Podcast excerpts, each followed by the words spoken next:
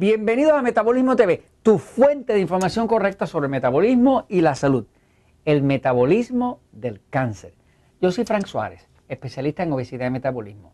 Constantemente nos están pidiendo Metabolismo TV que expliquemos un factor o el otro sobre las causas del cáncer, sobre qué hago, que mi mamá tiene cáncer y de ese tipo de cosas. Eh, nosotros no nos aventuramos a darle soluciones para el cáncer porque el cáncer es una enfermedad eh, terrible. Eh, mi especialidad verdadera es el tema de la obesidad y de la diabetes, que está muy relacionada porque tú controlas la obesidad, controlas la diabetes también.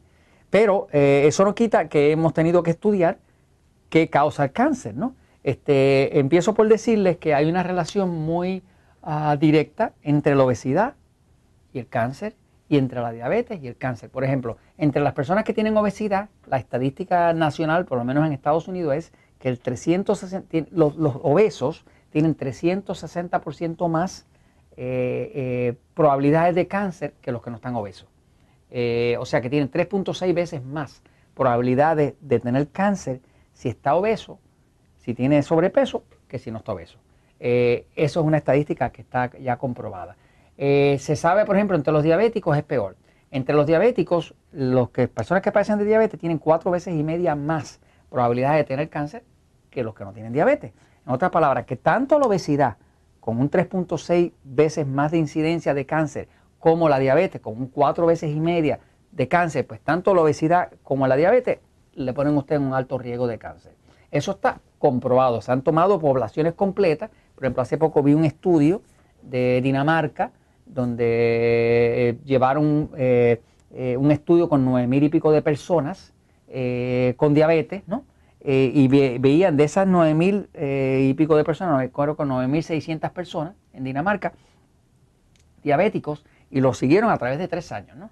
Y veían en los diabéticos qué incidencia había de cáncer y había pues cinco veces más eh, cáncer de páncreas, seis veces más cáncer del hígado, eh, cuatro veces más cáncer de los pulmones y así, ¿no? O sea que por donde quiera que lo miraban, el diabético contra el no diabético, eh, igual que cuando han mirado el obeso contra el no obeso, hay más cáncer. O sea que el, metabolismo del cáncer está muy relacionado al problema con el metabolismo. Porque e, es así, se llama el metabolismo del cáncer. O sea, ¿cómo es que ocurre un cáncer en el cuerpo? Yo tengo dos amigos, eh, dos muy buenos amigos, que son, eh, es un honor para mí ser amigo de ellos. Uno de ellos es el doctor Michael González y el otro es el doctor Jorge Miranda Mazari. Son investigadores, catedráticos investigadores, muy distinguidos catedráticos investigadores de la Universidad de Puerto Rico, del recinto de ciencias médicas. Y he tenido el honor de trabajar con ellos. Hemos estado trabajando en varios estudios clínicos sobre el tema del metabolismo de la obesidad o de la diabetes. Y, corrientemente en este momento estamos haciendo estudios clínicos eh, tanto en Puerto Rico como en el estado de Coahuila, eh, con la cooperación de la Secretaría de Salud de la Universidad de Coahuila, este, México, este, donde estamos haciendo estudios de el efecto de la corrección del metabolismo, ellos le llaman corrección metabólica, que es básicamente lo que yo hago, yo le llamo restauración metabólica, de cómo uno puede restaurar el metabolismo para controlar la obesidad o controlar la diabetes. Y con estos dos científicos, eh, el doctor Michael González y Jorge Miranda Mazari, pues he tenido la oportunidad y he aprendido muchísimo eh, comparando notas con ellos, porque tienen este, todo el estudio conceptual profundo de cuál es el metabolismo del cáncer. ¿no? Entonces, quiero compartir con ustedes así, ligerito por encima, eh, no como lo compartirían mis amigos que son expertos en ese tema, eh, pero sí explicándoles el básico de qué es lo que hace que se cause un cáncer este, y qué forma usted tendría para evitar un cáncer, ¿no? sobre todo si ha tenido eh, familiares, amigos y demás, o sea, sobre todo parientes cercanos con cáncer, ¿no? que ya trae cierta herencia de eso. ¿no? Voy un momentito a la pizarra para explicarlo, fíjense. El, la palabra metabolismo, la palabra metabolismo es una palabra que merece definirse, metabolismo. Metabolismo viene del griego meta. Y la palabra meta, que es del griego, quiere decir cambio o quiere decir movimiento. Por ejemplo, la palabra meta del griego, usted la ha visto usado en la palabra metamorfosis. Metamorfosis quiere decir cambio de forma. Por eso es metamorfosis. O la palabra meta del griego, usted la ha visto usada en la palabra metástasis, que es una forma de decir que un cáncer está en movimiento y se está regando por el cuerpo. porque es un cáncer que está en movimiento. O sea, que ya sea, el metabolismo tiene que ver con cambio y tiene que ver con movimiento. Entonces, ¿qué es el metabolismo? El metabolismo es todo lo que su cuerpo hace, todos los cambios y movimientos que su cuerpo hace para convertir los alimentos y nutrientes que, que usted ingiere, para convertirlos en energía. ¿Energía para qué? Pues para sobrevivir, para poder hacer que el corazón lata, para mantener la vida. Así que el metabolismo tiene que ver con cambios y movimientos. Entonces, ¿dónde ocurre el metabolismo? Bueno, el metabolismo no es algo esotérico, no es algo así espiritual que uno pues no ve los espíritus y demás, sino que el metabolismo es algo que ocurre dentro de las células de su cuerpo. ¿Dónde ocurre el metabolismo? ocurre dentro. Dentro de cada célula hay una partecita aquí que se llama, muy importante, que se llama la mitocondria. La mitocondria, eh, se dice que el origen de la mitocondria son eh, antiguas bacterias, ¿no? Eh, que era, es una mezcla como entre bacterias y, células humanas y demás, pero que tiene su origen en las bacterias antiquísimas, ¿no? Entonces, la mitocondria es lo que produce energía. Cuando usted come carne, queso, huevo, que son proteínas, se convierten en aminoácidos, entra ahí y ahí se hace combustión. Cuando usted come vegetales, ensalada, pan, harina, arroz, que son carbohidratos, se convierte en glucosa y entra ahí. Cuando usted consume algo con grasa, pues puede ser grasas, aceite, aceite de oliva, aceite de coco, grasa de cerdo, lo que sea, eso entra ahí en forma de ácido graso. Y cuando usted eh, respira o toma agua, pues usted está consumiendo oxígeno y ese oxígeno también entra ahí. ¿Qué pasa? Ya se sabe que esos cuatro, esos tres tipos de alimentos, los principales, eh, las proteínas, los carbohidratos, las grasas y aceites, todo eso es material de combustión, pero esa combustión no puede hacerse a menos que haya oxígeno. Entonces, el oxígeno entra aquí.